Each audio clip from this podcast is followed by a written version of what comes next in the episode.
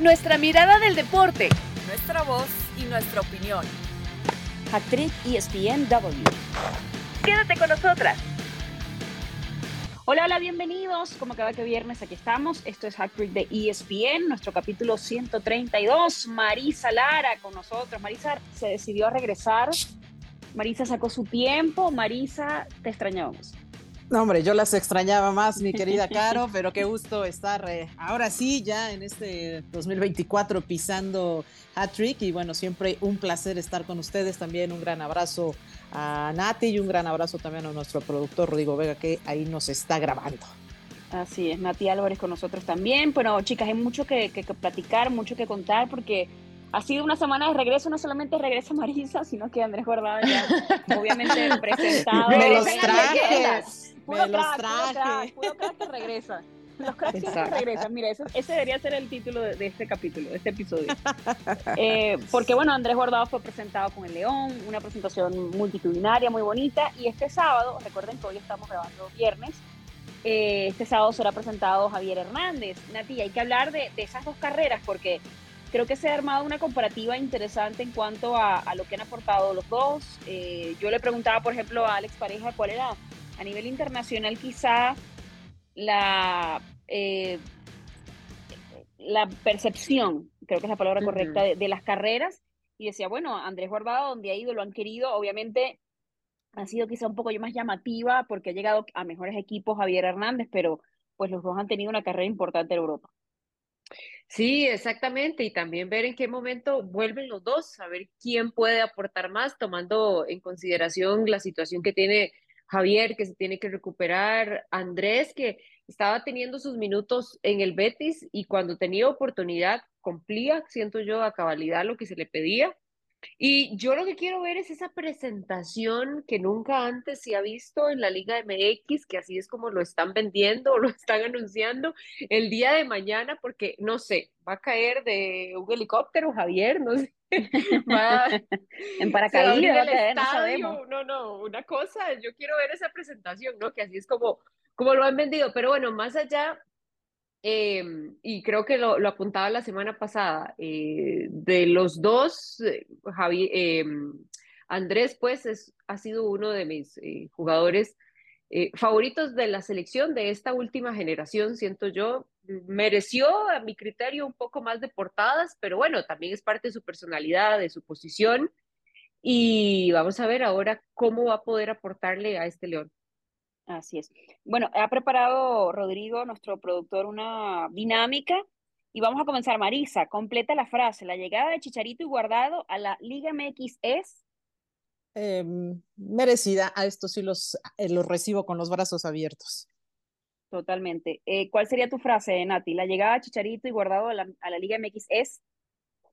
Bomba, siento, porque creo que tal vez eh, no se esperaba la de Javier. Sí, más que la de Andrés, la de Javier.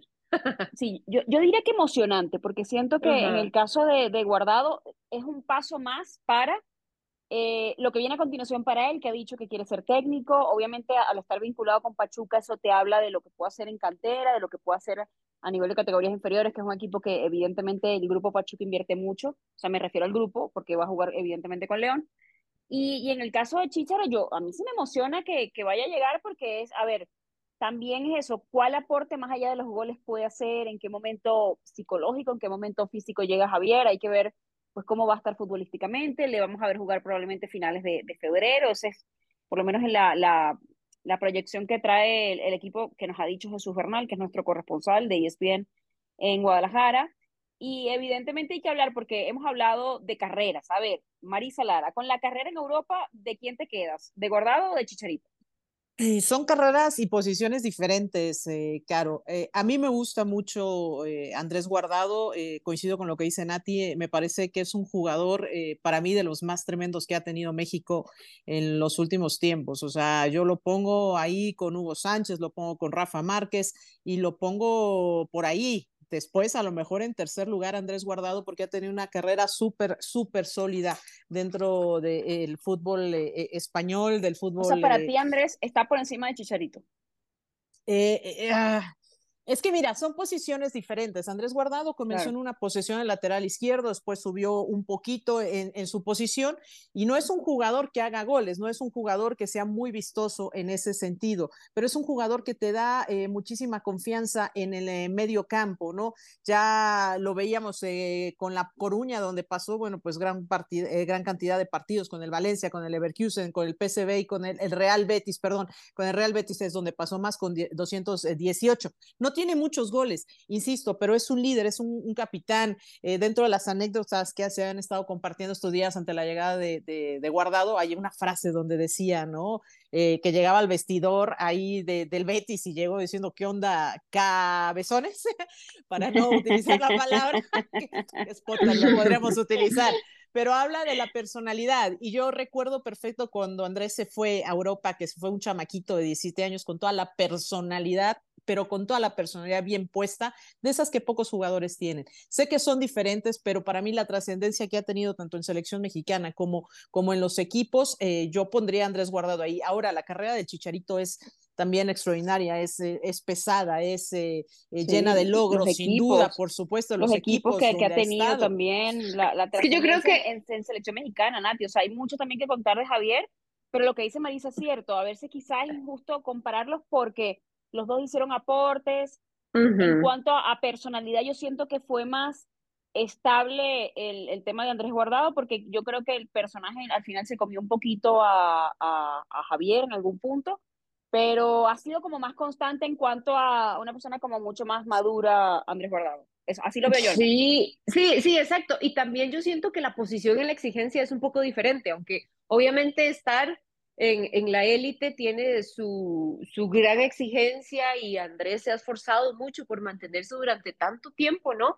Fuera y, teniendo un buen papel, pero también creo que si uno vuelve a ver eh, el armario y ve las camisetas que tiene colgadas, yo tendría que decir, bueno, creo que la carrera de Javier, ¿verdad? Aunque haya durado lo que haya durado en los equipos importantes y aunque mi favorito, tengo que volver a decir, es guardado, eh, creo que sí, viendo las camisetas que se han colgado, tendría que escoger a Javier ¿no? en esa carrera en Europa.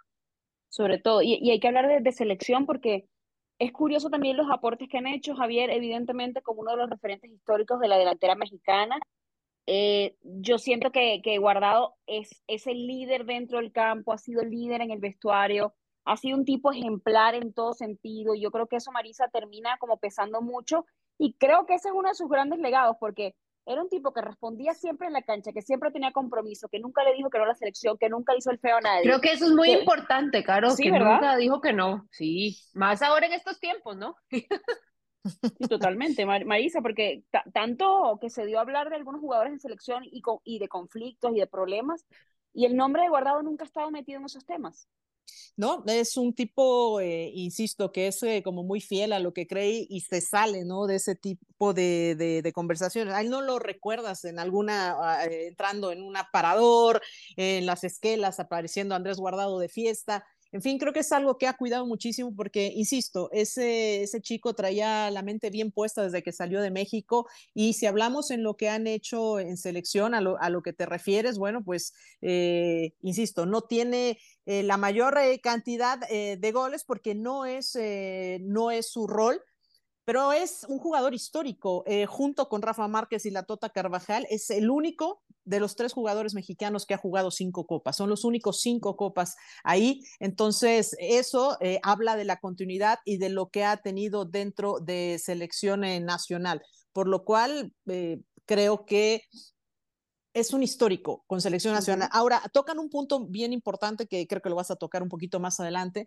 pero el tema del vestidor era un líder, adentro y afuera, y era, alguien que era respetado, que tenía carácter y que hacia los chicos trató de arroparlos. De repente con Laines no pudo, ¿no? Fue un caso perdido en Europa que intentó jalarlo, ¿no? Cuando estuvo por allá, pero eh, logra hacer eso, hacer grupo, hacer comunidad, estar con, con los jugadores que le sigan, que lo escuchen y tiene toda la experiencia para aportar dentro de León ahora que ha llegado Chicharito, lamentablemente, sí es eh, el jugador que eh, tiene los, el récord histórico con, eh, con los goles anotados con 52, pero que se fue por la puerta de atrás en selección nacional. Y eso no se nos va a olvidar, ¿no? Ahora que hablan tanto de que va a llegar a ser vestidora a, Chivas, pues bueno, habría que ver hasta dónde, ¿no? claro, eh, por eso yo decía, María, yo creo que es ¿eh? una de las cosas que más se le exige, ¿no? Llegar a ser el líder que el equipo espera. Totalmente. Y además en un equipo que ha estado marcado por indisciplinas y por tantos conflictos fuera de cancha, y por eso es que, a ver, ya, ya regresa con experiencia, ya regresa habiendo jugado en los más grandes equipos del mundo. Eh, de haber hecho cosas importantes porque tiene una carrera exitosa Javier Hernández. Y yo sí siento que vamos a ver, por eso mencioné el momento mental y el momento físico. Físico, ya veremos cómo está la recuperación. Él ha colgado en redes sociales lo que está haciendo ahorita, trabajando por su, por su lado. Pero yo creo que el plano mental es importante, en el, en el punto de madurez que te encuentras, en el punto de vida que te encuentras. Obviamente Javier de, de hoy, seguramente si, si le preguntamos, pues nos va a decir que no es el mismo que jugó en el Real Madrid, ya ha pasado mucha experiencia y muchas cosas, ¿no? Pero sí siento que eso, que, que si se va a colgar eh, el tema de, de, ser líder del vestidor al hombro, porque creo que es algo que se espera de él. Son esas cositas como no escritas que se esperan de ti y que el grupo creo que agradecería mucho. Y creo que la afición de Chivas agradecería mucho, o sea, de ver a un Javier ejemplar y, que tome las riendas del equipo y que tome, eh, que abrace a los más jóvenes y que realmente logre quizá Chivas con él dar ese pasito en cuanto a a pulir ciertas cosas de vestidor que, que tanta falta hacen. Claro, podríamos decir que no están escritas, pero por tres cosas me parece que lo traen. Primero, eh, como para tener la noticia de que regresa un histórico y que finalmente podría retirarse en el equipo después para que obviamente pueda aportar en la cuota goleadora y, e indudablemente ese tema de liderazgo. Yo creo que el equipo lo necesita y aunque tal vez no sabemos porque no hemos visto el contrato, no está escrito, pero él sabe que tiene esas tres responsabilidades muy claras, siento yo. Sí, totalmente. A ver, Marisa Lara, si fueras presidenta o, o dueña de equipo, ¿a quién hubieses traído de ellos dos? No, me traigo a Andrés Guardado sin dudarlo. Yo pensé que decir de los que están jugando, me traigo al Chucky Lozano, pero... Eh... sueño guajiro, sueño guajiro, ¿por qué no? Sí, si tuviera que repatriarme alguno, también hubiera repatriado a Héctor Moreno, por ejemplo, ¿no? Que es otro extraordinario jugador. Insisto, en posiciones no tan vistosas, pero no, definitivamente traigo a Andrés Guardado por lo que me puede dar en la cancha, lo que me puede dar, sí, a los jóvenes, lo que me puede dar en experiencia, el orden que me puede dar en la cancha, porque a pesar de que es un jugador jugador eh, que pues, se ha cuidado bastante, pues ya el tema de las lesiones empiezan a doler aquí por allá, 37 años, eh, pues empieza a molestar pero es un jugador al que cuidaría mucho y arroparía con gente alrededor para que haga lucir eh, en una posición de menos exigencia y traerlo a que disfrute el fútbol, eh, creo que sin duda a Andrés Guardado, ¿no? Eh, con el Chicharito viene otro paquete, ¿no? Viene el paquete de las cámaras, vienen los reflectores, que Andrés también las tiene, ¿no? Y que a Chivas le viene bien, a Chivas le ah, gusta es un golpe mediático Sí, por eso, por eso decía de las tres responsabilidades, él sabe que tiene que venir a vender camisetas.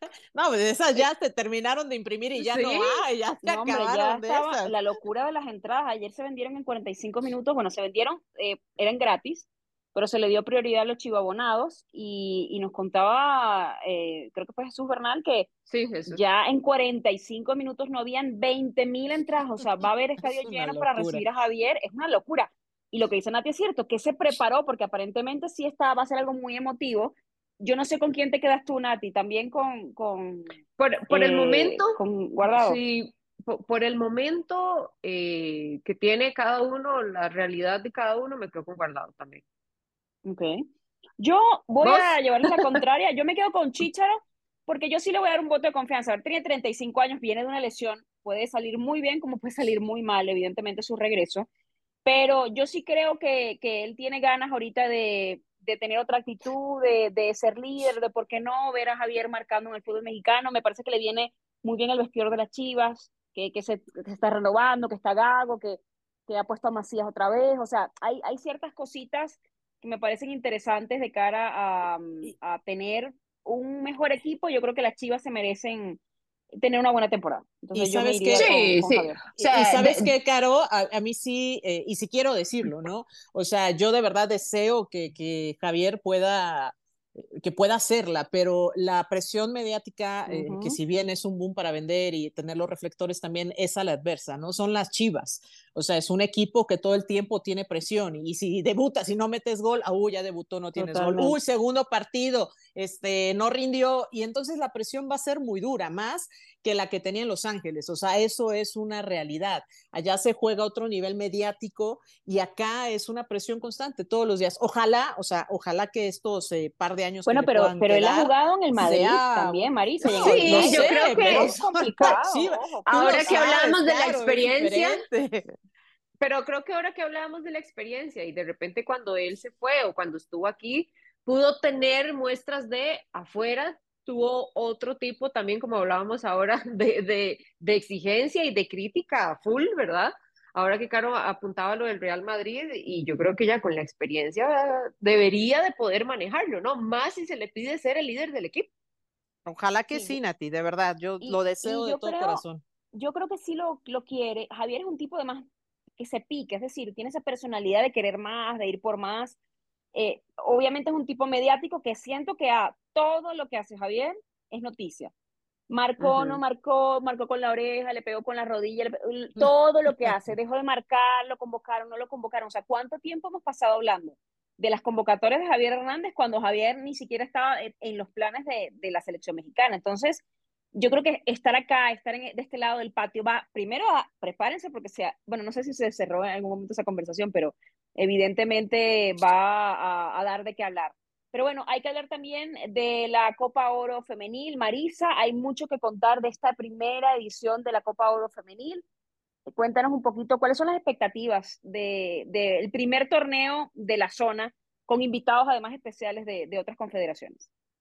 Sí, eh, pues bueno, afortunadamente pues ya se anunció y México va a ser anfitrión de este campeonato femenino sub-17 que tendrá sede en Toluca, y en las instalaciones de la Federación Mexicana de Fútbol y que bueno, pues es eh, clasificatoria a la Copa Mundial de República Dominicana este mismo año y pues que se va a jugar eh, pues ya pronto y que tendrá pues a la selección mexicana buscando ya su pase también dentro de, este grupo, estaba buscando aquí la lista, eh, donde están llamadas, eh, digo, no nos van a sonar nombres como Caro Jaro, Adriana Mesa, Valentina Murrieta, ¿no? que son las eh, guardametas, Adriana González, de, varios equipos, está Daniela Gallegos, en fin, hay medias, Alexa Soto del América, Monique Montes de Rayadas, las delanteras, está Nika Williams de West Florida Flames, en fin, eh, lo que me gusta ver de esta lista, excepto por creo que Celeste Martínez, eh, son jugadoras que están ya con, eh, con, un equipo, que están en equipos profesionales o por lo menos en las filiales de los equipos profesionales, y lo cual puede tener pues un impacto positivo para tener a la selección mexicana buscando pues su pase. Estarán enfrentando a El Salvador el primero de febrero, luego dos días más tarde, el 3 estarán eh, midiéndose ante Costa Rica, Nati, y cerrarán eh, la primera fase contra Haití, que son parte del grupo A. Y en el grupo B estará Estados Unidos, Canadá, Puerto Rico y Panamá. Eh, de repente Estados Unidos y Canadá han quedado mucho en esos eh, grupos juntos y terminan, bueno, pues eh, poniendo las cosas complicadas. Así que después se estarán enfrentando las que logren avanzar en semifinales las dos selecciones de cada grupo para que puedan armarse las semifinales y después el 9 y 11 se conocerá, eso será el 9 y el 11 conoceremos ya a las campeonas de este, de este torneo. Así que, este bueno. esto es sub-17, Marisa, ¿cierto? Sub-17, sub-17. ah, porque claro, yo, yo te lo pregunto porque me confundí con el tema de Copa Oro que viene en Estados Unidos. Ay, perdóname, perdóname. Sí, el, microciclo este de, de, Pedro López. Sí, sí, sí. Claro, porque además es importante la, todo lo que se está haciendo en conjunto, ¿no? Porque creo que una cosa va atada a la otra y que creo, no sé, Marisa, que, que tú eres la experta en eso, sabrás, que se están dando ahora sí pasos como más correctos en el fútbol femenil mexicano, ¿no? En, cuanto a selección de, de tener los torneos correctos, de tener el roce correcto, de poner las piezas, de llamar a ciertas jugadoras que, bueno, ya sabemos lo que ha pasado en, en, en, convocatorias anteriores, ¿no?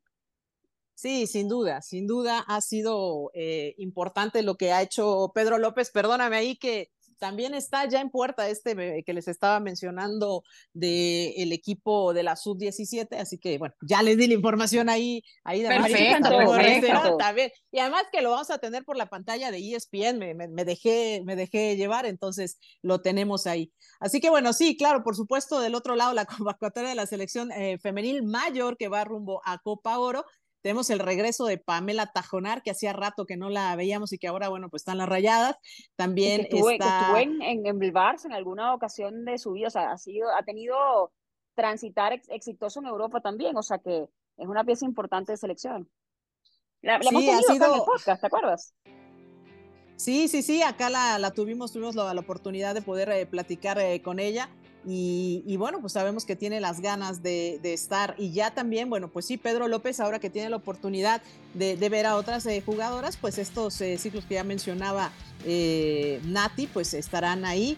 Eh, no vamos a ver a jugadoras como, no sé, por ejemplo, Kenty Robles, María Sánchez, Katy Martínez, Caro Jaramillo, Scarlett Camberos, o sea, nombres que ya conocemos muy bien, y a Suaza, en fin, jugadoras que él ya conoce bien, bueno, pues ahora está dando también eh, pues otros nombres para poderlas ver en esta eh, convocatorias, para verlas, para eso es, ¿no? Todavía no es la convocatoria final.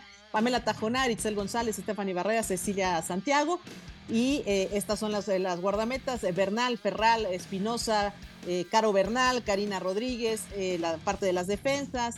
Entonces, de las jugadoras que había más, eran siete por parte de Tigres, seis de América, cinco de Monterrey, y ya luego por ahí le venía una par de Pachuca, venía una de Tijuana, en fin, eh, pero sí, siguen siendo las eh, jugadoras que más han estado llamando, obviamente por los resultados y porque siguen invirtiendo muchísimo eh, dentro del fútbol. Y esto, pues bueno, será importante porque recordemos que pues ese premundial que tuvimos en Monterrey nos dejó a todas este, con susto, pero sabemos que con susto, pero ahora con Pedro López, que es un muy buen entrenador, pues está consolidando de a poco este, este proyecto de cara a esta Copa Oro que eh, pues sí, también ya está en la puerta de la esquina, ¿no? Que empezará en febrero, mediados de febrero, y que eh, eh, habrá participación Colombia, Brasil, estará Argentina, por supuesto, ¿no? Que son las elecciones invitadas, ahí estará México, Canadá, Estados Unidos, y, y, que estarán, bueno, pues también formando parte de esta, de esta Copa Oro. Así es. Bueno, vamos a hacer una pausa y regresamos. Hay que hablar también de Copa del Rey y de Jurgen Club, que deja a Liverpool. Así que le tenemos detalles. Ya volvemos. Actriz ESPN Double. Para los dirigentes, pero solo te digo lo que los dirigentes me dicen a mí, que es total confianza, que me olvide de, no continuar, que esto es un proyecto, que que se están haciendo muy bien las cosas, que están orgullosos, que están contentos. El presidente más positivo no puede estar, el otro día orgulloso. Esto es lo que me transmiten. De hecho, eh, con Deco hablamos de cosas de la temporada siguiente. Siempre valoramos en, este club a las personas cuando empiezan a, a marcharse. No después. Este para mí es el error histórico del Barça. Que valoramos las cosas después. No, no, valorarlas ahora ahora, ahora, lo que se está haciendo. Luego valoramos, ahora Ernesto Valverde es un grandísimo entrenador. Cuando estuvo aquí, eh, parecía nada, parecía nada. O el trabajo de Kuman, o el mismo Luis Enrique, o el mismo Pep. Pues vamos a valorar las cosas como son. Actriz ESPN. Bueno, vamos a seguir con esta segunda parte de Hat.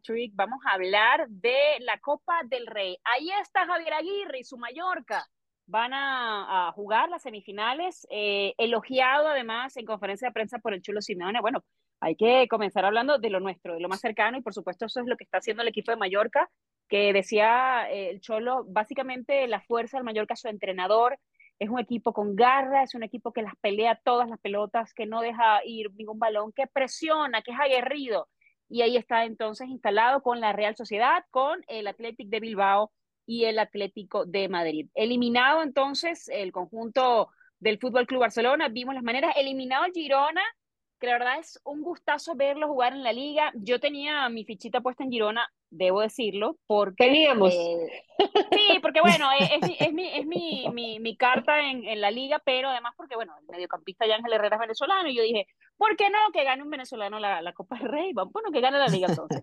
Pero bueno, tenemos mucho que contar y sobre todo, Marisa, porque uno pregunta, a ver, ¿ha dejado la eliminación de la Copa del Rey tocado de repente a, a, Xavi? Y muchos dicen, no, básicamente está en, en, la misma situación, pero yo digo, él vendió mucho la idea de que estaba a, tantos partidos, a cuatro partidos, porque las semifinales son a, doble juego, de llegar a un título y que evidentemente tenía que ir por todo con ese título, porque en la liga, a pesar de que habla de, de la polémica del arbitraje y todo aquello, pues tampoco es que está de segundo el Barça, tiene ocho puntos de distancia sobre el líder. Y está ahí el Girona, y está ahí el Madrid, en fin. Hay equipos que, que realmente lo están haciendo mejor. Entonces, en, en, momentos como este, uno dice, ¿hasta cuándo van a aguantar a Xavi? Cuando él ha dicho hoy públicamente, escuchamos declaraciones de, de que, bueno, de que ha sido respaldado y que el proyecto hay que darle el mérito que tiene. Sí, eh, pues yo creo que al final eh, Xavi se, eh, se, me fue, se me fue el proverbio de que se refiere a que terminas tú muriendo por lo que dices, por tus palabras, eso es lo mm. que se me fue. El pez muere por la boca, muere el pez. Esa, eh, gracias chicas, tienen así ustedes, ustedes la tienen ahí. Eh, sí, porque justo es lo que pienso de Xavi, ¿no? Hacía unos días atrás decía que bueno, este, sí, no iban tan bien, pero había cuatro títulos latentes que todavía podían pelear, bueno, de un plomazo ha tirado dos, ha tirado dos, la Supercopa y la Copa del Rey ahora y eso la deja con eh, dos posibilidades, eh, que son la Liga y la Champions, que a, decir cierto, pues bueno, no son favoritos, es raro decir esto, pero pues no son favoritos de poderlo ganar, ni tanto en la Liga, que van en la tercera posición, y en la Champions, que estarán enfrentando al Napoli, se pone más complicado. De todos, digamos, es el mucho más complicado, ¿no? Pero eh, esto hace que haya una presión que quizás, pues a lo mejor no se puso sobre él, pero que pues con estas palabras, evidentemente, yo entiendo la posición, tiene que dar esperanza, tiene que dar mm. que habrá de dónde agarrarse, sin embargo, pues será complicado, será complicado. Esta derrota además que termina sorprendiendo ante, la, eh, ante el Athletic eh, en la prórroga, eh, en la carrera termina, en la carrera de resistencia, quiero decir, termina ganando el Athletic. Y por el otro lado, pues el Barcelona que tiene tres salidas eh, o tres errores muy puntuales de, de Koundé y que de Frankie de Jong que terminan pues culminando en gol, ¿no? Y que termina teniendo estos pequeños detalles otra vez en la fragilidad defensiva que le hace estar pues otra vez por cuarta vez en un y, minuto pasado, abajo en el Claro, Marisa, increíble, eh, eso, eso es increíble la estadística en contra. O sea, eso habla, ayer, ayer no sé si era Barago o Alex, eh, Nati, tú te, tú te recordarás porque estábamos en Sport Center que, que hablaba de, de gracias, que hablaba de, de, que eso eso se, esos primeros goles nacen del vestuario, es decir, de tu liderazgo dentro del vestuario, de la tranquilidad con la que sales, del enfoque con el que sales, y había que analizar allí qué está pasando, ¿no? Porque una de las preguntas que hacíamos ayer era, ¿con quién deberían estar molestos los fans? ¿Con Xavi? ¿Con los jugadores? ¿Con la directiva o con todo el conjunto? Por cierto, antes de, de seguir, Mallorca va a enfrentar a la Real Sociedad y el Athletic se va a enfrentar contra el Atlético. Curioso, el Atlético nació además como una filial de, del Athletic, eh, aquí como dato curioso. Y esas son las semifinales de la Copa del Rey. Ya seguimos el tema, porque como salieron hoy, quería actualizar a la gente que supiera cómo, cómo van a ser los cruces. Eh, bueno, hablando de, de, estos enfrentamientos, ¿qué partido se nos espera, no? O nos espera entre el Atlético de Madrid y el Atlético Club lo que está haciendo Ernesto Valverde, cómo logró la clasificación también, y el Atlético de Madrid, que finalmente eh, yo creo que le costó más trabajo de lo que pensaba clasificarse. Después el Mallorca, victoria 200 para Javier Aguirre ante la Real Sociedad, que también lo está haciendo bien. Ahora, y de, de, de, favoritos, claro, aquí no sé si me voy adelantando, pero yo creo que el gran favorito está entre el Atlético de Madrid y el Athletic Club. El Mallorca y la Real Sociedad pueden dar un buen espectáculo, ya vimos o sea, yo no podía creerlo, el Girona perdiendo 3 a 0, un equipo que está acostumbrado a remontar, no le alcanzó totalmente. Y, un equipo que, eh, que, es el máximo goleador de la liga en este momento, el no, no, no, total, el medio completo a, a, Javier Aguirre, lo que hizo, cómo le jugó, porque pocos equipos han podido, creo que, poner en situación complicada al, al Girona, que no perdía desde septiembre del año pasado, por eso digo, les han marcado primero, pero siempre terminan remontando. No les alcanzó y yo creo que esa resistencia que tuvo el, el Mallorca fue fundamental para poder finalmente sacar el resultado. Y eh, regresando al Barça, me parece, ¿verdad? ya que me fui ahí en, en lo del No, es que yo, es que yo me fui, eh, Nati, yo, yo fui la que me yo, yo, yo, yo, voy detrás tuyo. me, metí, metí mermelada donde iba, donde iba en el taco, o sea, no tenía nada que ver, pero bueno, yo, antes que se me olvidara también. Y, y Xavi ahora pidiendo que se le valore el presente, que se valore lo que se está haciendo ahorita, porque ya cuando se va la gente es cuando se le valora. Entonces yo creo que sigue la misma situación del discurso del entrenador de, del Barcelona, pero de yo creo que de, es lo que tiene, es lo que hay. Individualmente creo que muchos están quedando a deber, el equipo está fracturado claramente y, y uno dice, bueno, todavía puede pelear por la Champions, que va a enfrentar ahora al Napoli, en la liga está tercero, no está todo perdido, pero es el Barcelona, o sea, se le tiene que exigir y yo creo que por eso es que la gente y, y, el aficionado sí debería de, de estar molesto, y, y con el conjunto, siento yo, ¿no? Yo pensé que decía, y es el Barcelona, dije, ay, esa me dolió, Nati. pensé que así no, la va a toda, va a tirar toda innecesaria que fue. sí, yo dije, ay, esa me dolió.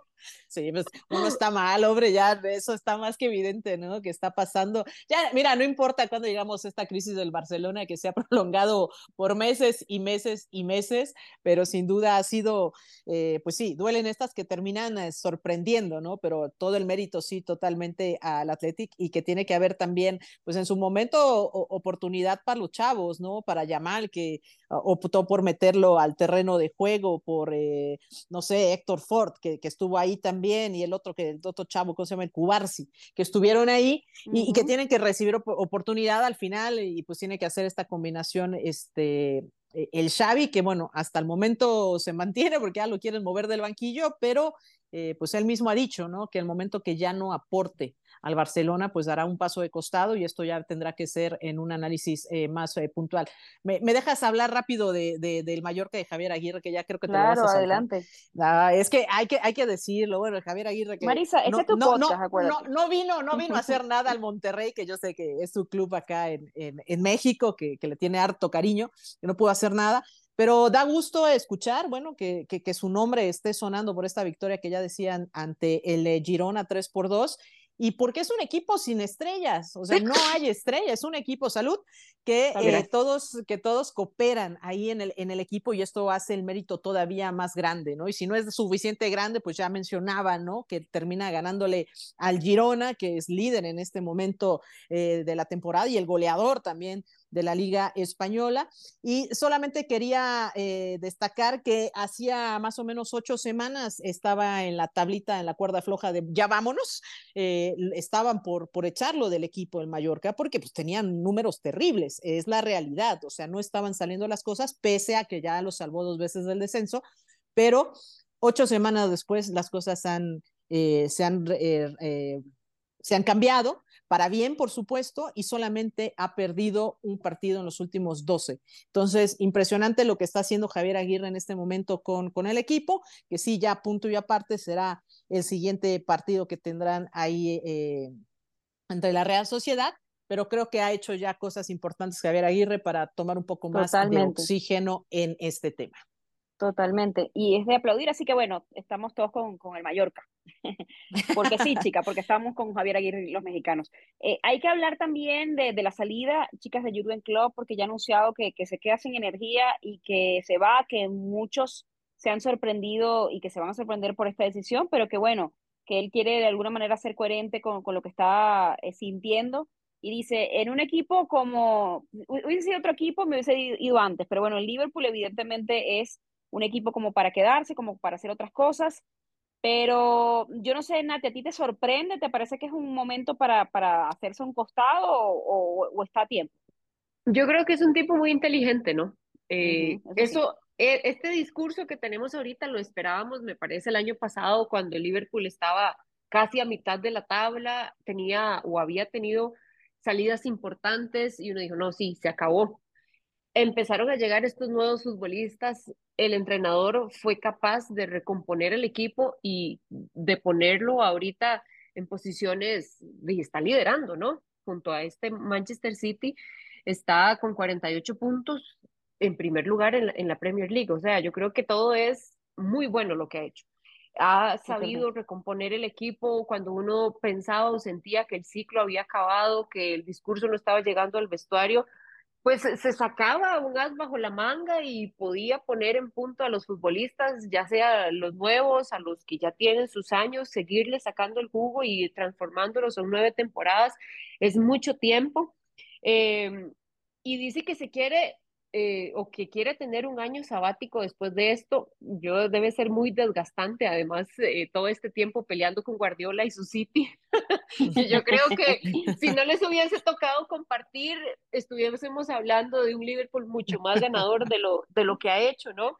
Eh, de hecho, que le preguntaron a Xavi Alonso que, que, opinaba, ¿no? De, de, la salida, porque ya obviamente se está pensando quién va a llegar en su lugar. Y, no lo desmintió o al menos no quiso ahondar en el tema, pero se perfila como para ser el principal, eh, el principal candidato y, lo cierto es que se va con todo su cuerpo técnico y también se va el director deportivo, tengo entendido, del equipo. Sí, es una situación, yo creo que salir a tiempo en lugares es un mérito, siempre lo he dicho en, en el podcast, retirarse a tiempo es, es meritorio y lo que ha hecho Jürgen Klopp por el Liverpool, la presencia que le ha dado, el rock and roll que le ha dado a ese equipo, los títulos, creo que es algo que la, la afición siempre va como a, a atesorar, ¿no?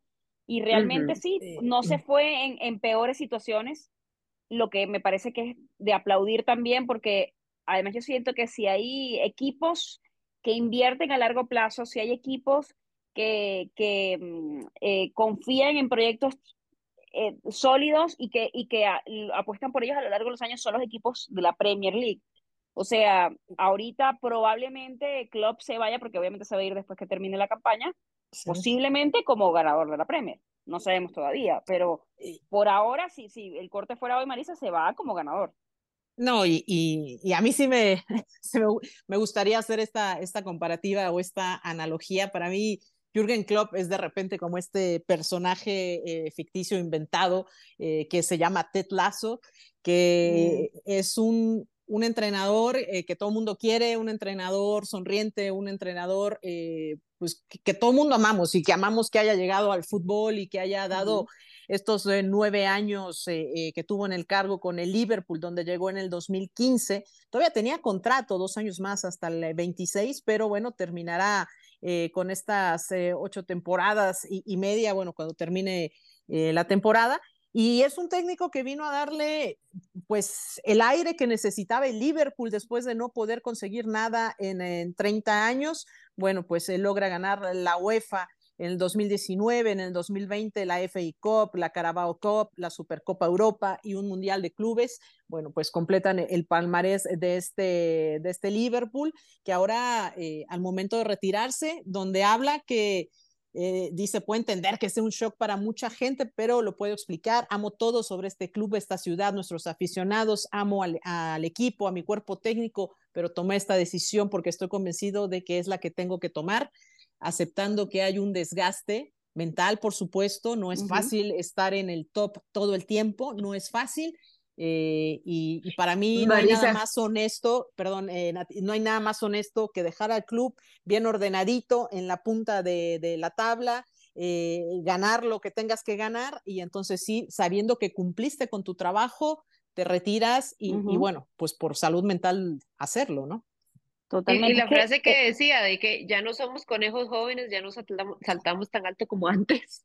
y decía, pero, tú sabes que además el, el impacto del club de o sea, estamos hablando de que son ocho o nueve años en el equipo. Nueve temporadas, sí. Sí, que, que ya no, voy a hacerlo con respeto, pero que ya quizá no pintaba para mucho. ¿Cuántos años no le tocó romper esa sequía para ganar un título de la Premier? Que quizá, más allá, porque él ya había ganado la Champions, todo el mundo era, no, no, no, la Premier. La Premier es como el objetivo, porque se ponía la afición por encima de incluso la Champions por la cantidad de años que tenía sin, sin, sin ganar y él aparece, le devuelve ese, ese esplendor al Liverpool. Y además lo que dice Marisa, un tipo con buena actitud que nos hace reír en las conferencias, de un, un, Liverpool que jugaba increíble, que cuando le faltaron piezas aparecía otro jugador, o sea, siempre realmente es un equipo que ha jugado muy bonito, un equipo muy eh, de ataque, un equipo que, que, que, tiene también esa, esa fuerza y esa garra que a uno como aficionado le gusta ver. Entonces yo siento que, que eso, pues que se va como lo merece con un probablemente un Claro, y dice que no va a entrenar a ningún equipo inglés que no sea Liverpool. Vamos a ver. Está bien, esa, esa, esa fidelidad me parece linda. Y ya vamos a ver si, si, yo creo que sí, porque me parece un tipo muy íntegro, la verdad.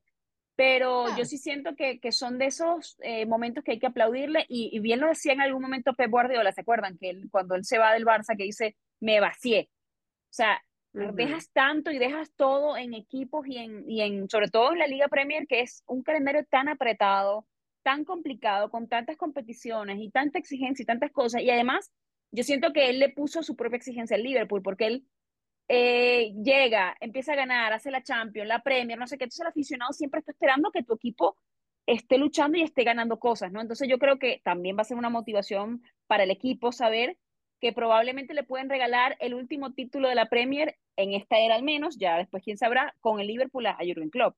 Y eso me parece que sería un final increíble, bonito, épico y que sería más que todo meritorio para la carrera que ha tenido como técnico y para lo que han sido como equipo, porque creo que han sido eh, un equipo sólido, un equipo que nos ha gustado y que lo han ganado todo también en, el mundo. Y sí, eh, también eh, lo mencionaba hace un momento eh, Nati, ¿no? Pues qué va a ser, o tú, no sé ya, si estoy atribuyendo créditos, creo, pero Pep que se queda sin su antagonista, que, si, sin, que se queda sin su Clark Kent o su, su Superman, ¿no? A donde lo quieras poner, pero que se queda sin su antagonista, ¿no? Y la verdad es que sabemos que las grandes rivalidades, que son como, que no son amistades, pero que te impulsan, que sabes que está el otro al lado, pues se ha dado entre el City y el Liverpool, Liverpool entre Pep y Klopp, y que pues lo, lo, dijo también en su momento eh, Pep Guardiola, que ha sido su, su gran, eh, es el mejor, el mayor rival que ha tenido en su carrera, ¿no? Como, como entrenador, y esto pues es un momento también eh, para pues para considerar y seguramente pues como acaban algunas épocas pues tendrá que ver obviamente cómo más eh, eh, se motiva y también por supuesto del otro lado voltear a ver que pues a lo mejor se abre la posibilidad para que regresen a la cima, no lo sé, pero eh, también se terminaría esta pues esta antagonía que han tenido por supuesto dentro de la liga. Así es, chicas, tenemos que despedir esta edición de Hack Trick, pues agradeciéndoles a ustedes como cada viernes por compartir el podcast, por escucharnos, por, por tener estos espacios para, para hablar de lo que nos gusta del deporte. Así que gracias por estar allí. Regresaremos el próximo viernes. Marisa Lara, Nati Álvarez, yo soy Caro Padrón. Hasta la próxima. Nuestra mirada del deporte, nuestra voz y nuestra opinión. Esto fue Hack Trick ESPN W.